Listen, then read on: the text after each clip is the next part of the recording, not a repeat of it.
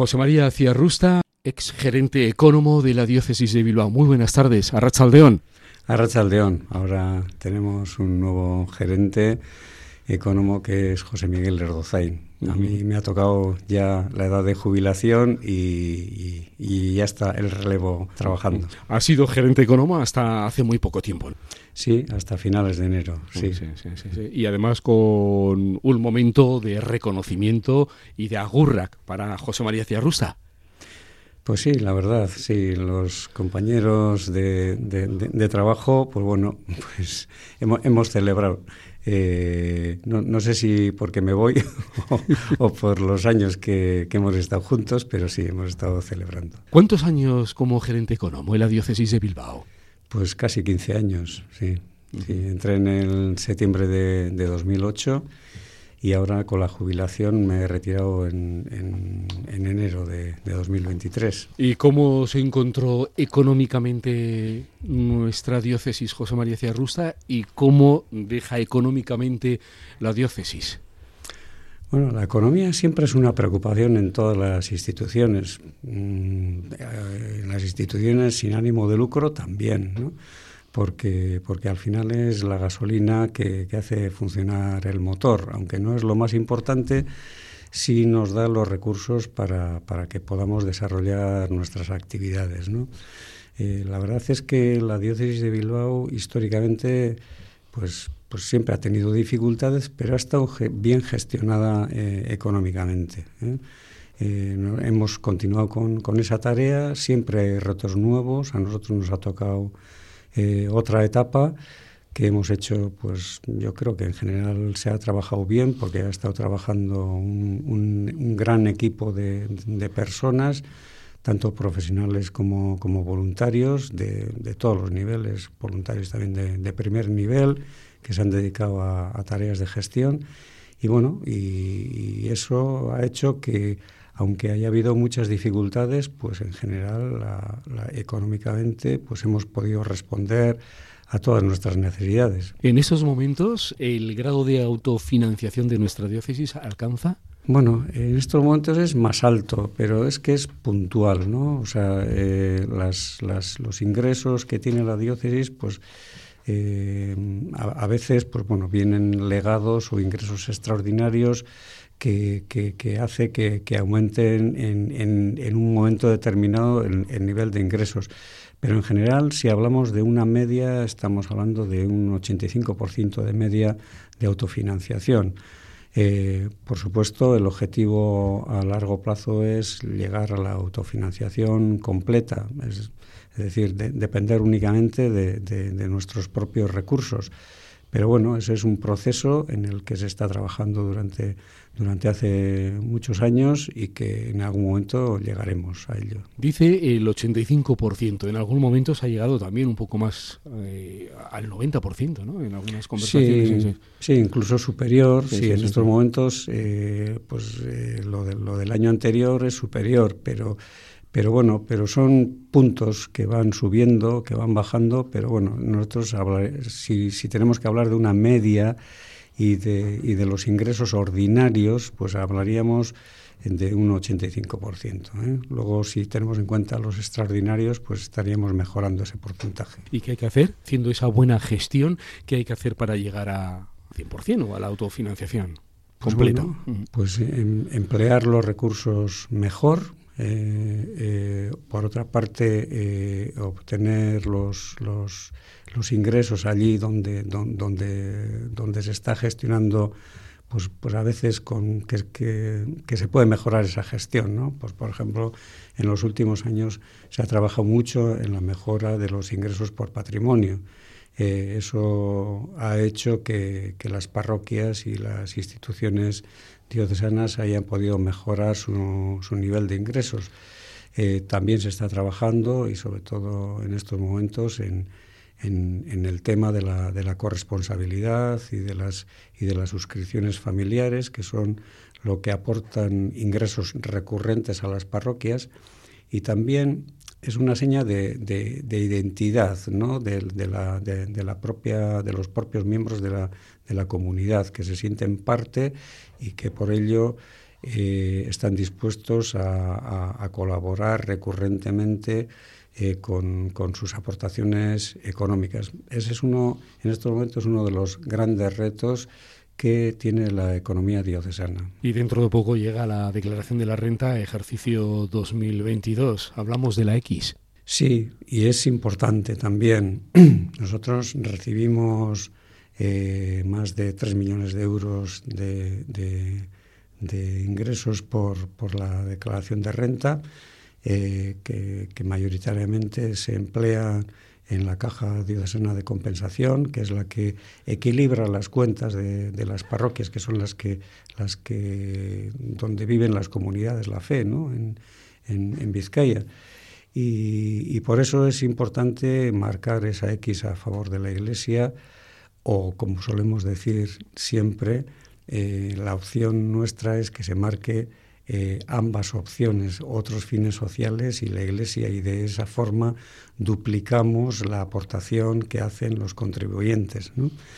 Eh, pero bueno, dentro de poco empezará la campaña de declaración de renta y, es importante que, eso, que sigamos manteniendo esa, esa, esa, X a favor de la Iglesia, que además no nos cuesta dinero y, con ello contribuimos a, que la Iglesia pueda desarrollar parte de su labor. ¿Cómo ha ido en los últimos años? Se ha ido, ha ido decreciendo, mm, muy poco, pero, pero ha ido decreciendo.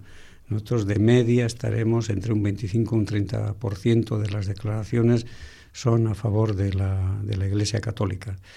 Eh, mm, yo sí que hago un llamamiento a, toda la comunidad eh, cristiana de, Vizcaya y, también a los que no son y valoran a la Iglesia y todo lo que hace también, ¿no?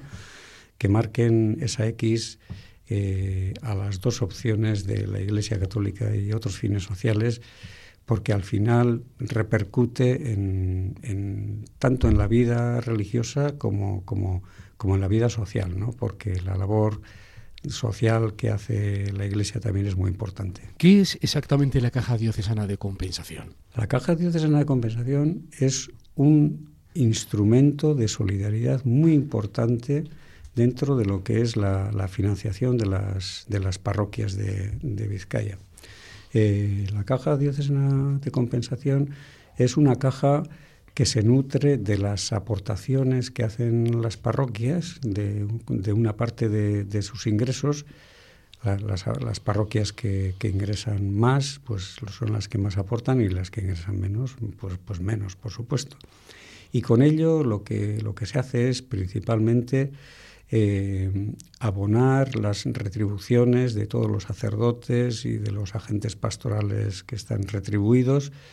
También se mantienen las residencias de mayores de los sacerdotes y, el servicio de atención al clero, así como otras ayudas que se puedan dar a las parroquias por gastos extraordinarios que no pueden atender, como son obras de, rehabilitación, reparación, etc.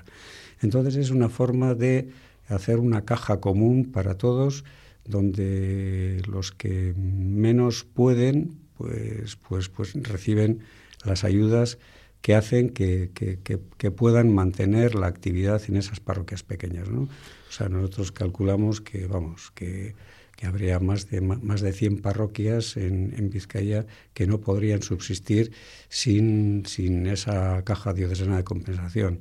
Por eso le damos mucha importancia y todas las personas que, trabajan a, a nivel diocesano eh, le dan mucha importancia a la caja diocesana de compensación.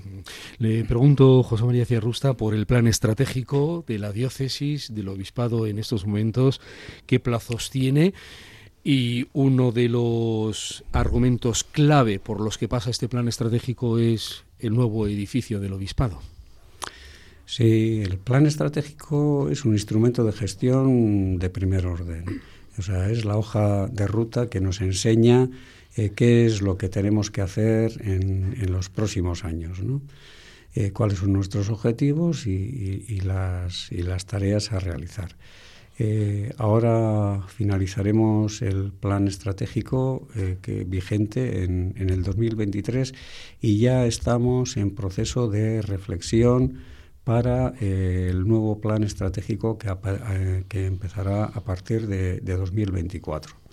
Eh, además es un plan, el nuevo plan estratégico, pues eso, se tiene que alinear con el nuevo plan diocesano de evangelización, que es el plan, el plan grande estratégico de la, de la diócesis. Al final, el plan estratégico económico es la parte de, instrumento, de instrumental, ¿no? que, que, que ayuda a ese otro plan que es el importante, que es el plan diocesano de, evangelización. Eh, sí, hay muchos retos. Eh, una de las cosas que, tenemos es la, nueva sede eh, que estará en la calle Lersundi, entre la calle Lersundi y la, y la calle Barrencúa, donde estaba la antigua Escuela de Magisterio. Y bueno, pues es una, es una obra, pues eso, eh, compleja, pues eh, tanto en la tramitación como, en la realización, pero es muy importante para la diócesis porque es una forma de utilizar adecuadamente los escasos recursos con los que contamos. ¿eh? la Iglesia atiende a necesidades infinitas y con unos recursos limitados. Y por eso tenemos que tener una gestión económica también eficiente. Y no solamente gestión económica, sino también coordinación. Lo que va a permitir esta nueva sede es que eh, las instituciones estemos todas en el mismo lugar. Eh, eh, ahora estamos en diferentes lugares y por, por ello se facilitará la, la, coordinación y la relación entre, entre todas las instituciones diocesanas y por otra parte también pues la, eficiencia en, la utilización de recursos pues nos va a reportar pues grandes ahorros que también hay que tener eh, que es importante. Eh, tenemos que decir también pues que desde el punto de vista de la ecología que tan importante es hoy en día este edificio eh, va a seguir unos, unos parámetros de Mm, medioambientales pues pues mucho más eficientes de lo, de lo que de lo que, hoy tenemos no pues tanto pues eh, energía con, con, placas solares como geotermia eh, el, el, uso de los materiales. Va a ser un edificio mm, desde el punto de vista de, eh, de, de consumo energético pues muy muy eficiente y también, aunque sea práctico y funcional, será austero también, que es lo que le toca a la, Iglesia. ¿En qué momento de la complejidad de este futuro edificio estamos en estos momentos? Bueno, pues se arrancó con, el derribo del, edificio anterior. Eh, ahora em, tiene que empezar la, fase de, excavación y, y levantar la, la estructura, pero en el camino pues ha habido muchas dificultades, ¿no? Muchas dificultades burocráticas eh, sobre todo, ¿no? Y de permisos, licencias, etcétera, pues porque porque está en un entorno urbano y que, y que tiene pues eso su, su, complejidad, ¿no? Eh, en estos momentos ya las, todas las licencias están en orden, está todo mm, listo pues para, para que la siguiente fase de, construcción del edificio eh, se inicie. Bueno, pues eh, esperemos que, todo vaya bien, sin ninguna dificultad y que se puedan cumplir los plazos que estaban previstos para la construcción del edificio, que son de, dos años. Esperemos que en dos años ya eh, las instituciones diocesanas eh, se estén ubicando ya en el nuevo centro. Estamos hablando de, dos años. Eh, en el tiempo siempre se hablaba de, dos años con estos retrasos que estamos comentando, especialmente por estos mm. asuntos burocráticos mm. de papeleo. En esos momentos solventado eso, hace muy poco leíamos que el Supremo avalaba el nuevo plan del obispado, por tanto desde ahí ya en principio entendemos que no hay grandes problemas, como apunta nuestro invitado José María Ciarrusta. Eh, dos años. ¿Hay alguna circunstancia que puede impedir que finalmente tampoco sea ese tiempo o, son dos años? ¿En manos de quién está ahora? Pues ahora está en manos de la empresa constructora, que es la que, la que tiene firmado el contrato con, con, el obispado. Y, bueno, pues eh, si, no pasa nada raro, pues se, cumplirán los plazos, aunque ya se sabe que, en las obras siempre hay cosas que, pueden aparecer y que, nos pueden provocar algún, algún pequeño retraso. Pero en principio no tiene por qué haber nada que, que no que si es que se produce todo sin como está previsto, pues en dos años estaremos allí. Momento de esta conversación hemos hablado de la gestión económica, de la diócesis, del obispado y hemos hablado también evidentemente de los ingresos y de los gastos, del grado de autofinanciación y de la tarea social y pastoral que realiza nuestra diócesis. Un argumento que solemos repasar con José María de Rusta de vez en cuando en este tipo de colaboraciones. Ahora mismo, ayer comenzaba el periodo de matriculación de los centros educativos de la red diocesana EVI los centros educativos son también un pilar de esta tarea pastoral de la diócesis. Sí, históricamente la diócesis de Bilbao ha hecho una gran apuesta por la, por la educación. Eh, la, fundación que gestiona los, los, centros educativos de la diócesis se llama Fundación Antonio Añoveros. Fue con Antonio Añoveros, el obispo de Bilbao, cuando más se desarrolló la tarea educativa de los centros. Los siguientes obispos también le han dado importancia, han apoyado y de hecho eh, en estos momentos ya son 17 centros educativos, los centros educativos de la, de, la red EBI.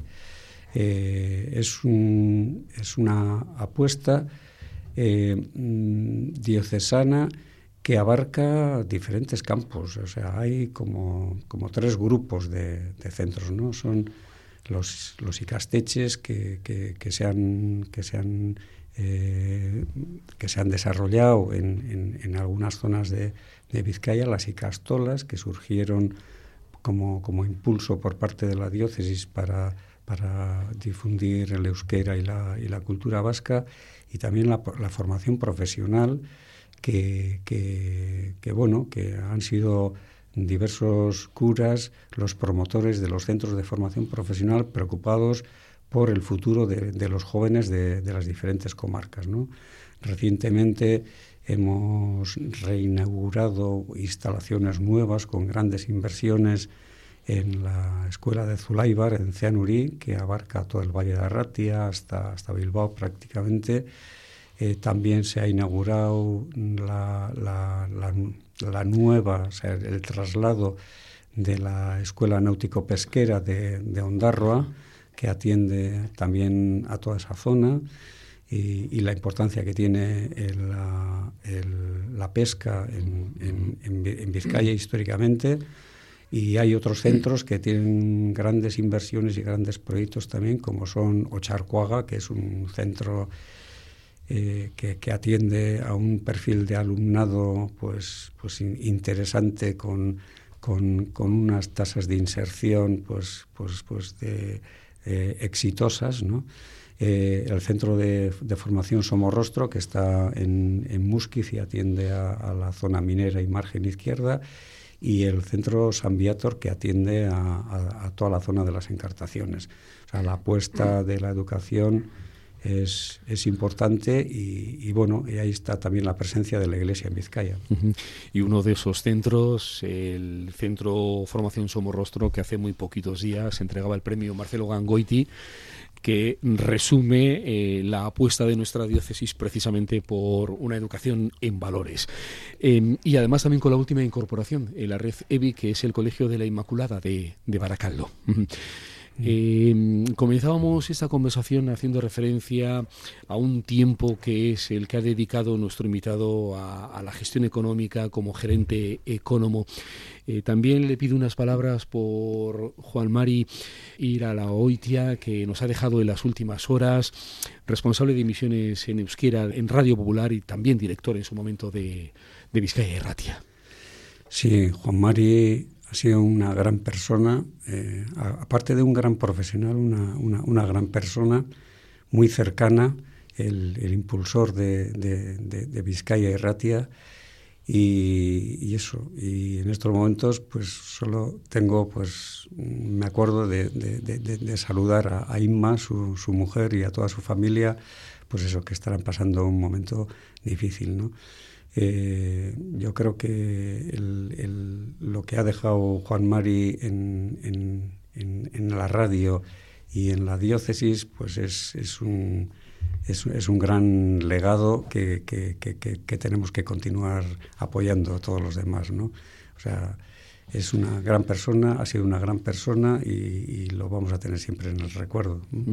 Y un último comentario, porque cuando he tenido la oportunidad de hablar, y han sido bastantes ocasiones con José Maricia Rusta, lo han sido en los últimos años como gerente económico, hablando de las cuentas, de la gestión del portal de transparencia, de la X.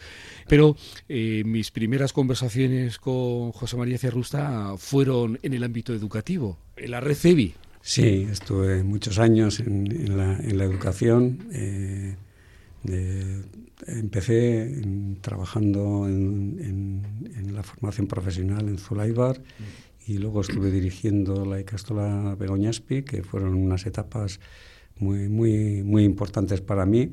Y la verdad es que siempre he tenido unos compañeros de trabajo y unos equipos con los que he trabajado que han sido excepcionales y, siguen siendo excepcionales. O sea, la, calidad de las personas y de los equipos en todos los centros educativos bueno, y en general en todas las instituciones diocesanas, eh, yo creo que es una calidad superior. ¿eh? José Mauricio Rusta, muchas gracias por haber estado una vez más en este programa. Ahora continúa, como decía antes, como voluntario en, el, eh, bueno, en la diócesis, ¿no? sí, sí. sí. Sí, son, son muchos los voluntarios que, hay en la diócesis, más de, más de 4.000 personas trabajan eh, de forma voluntaria en las diferentes instituciones y gracias a eso también se sostiene la Iglesia, ¿no? O sea, el voluntariado, el, tiempo que, dedica y los conocimientos que tiene y que, que, los da a la Iglesia y a sus instituciones es importante. Pues ahora con, con la jubilación que, disponemos de más tiempo para otras cosas, pues también eh, dedicaremos una parte de nuestro tiempo a esas tareas de voluntariado. José María Ciarrusta, muchas gracias por haber estado una vez más en este programa. Le deseo lo mejor en este nuevo tiempo. Muy buenas tardes, Arrachaldeón. Arrachaldeón, es que ricasco.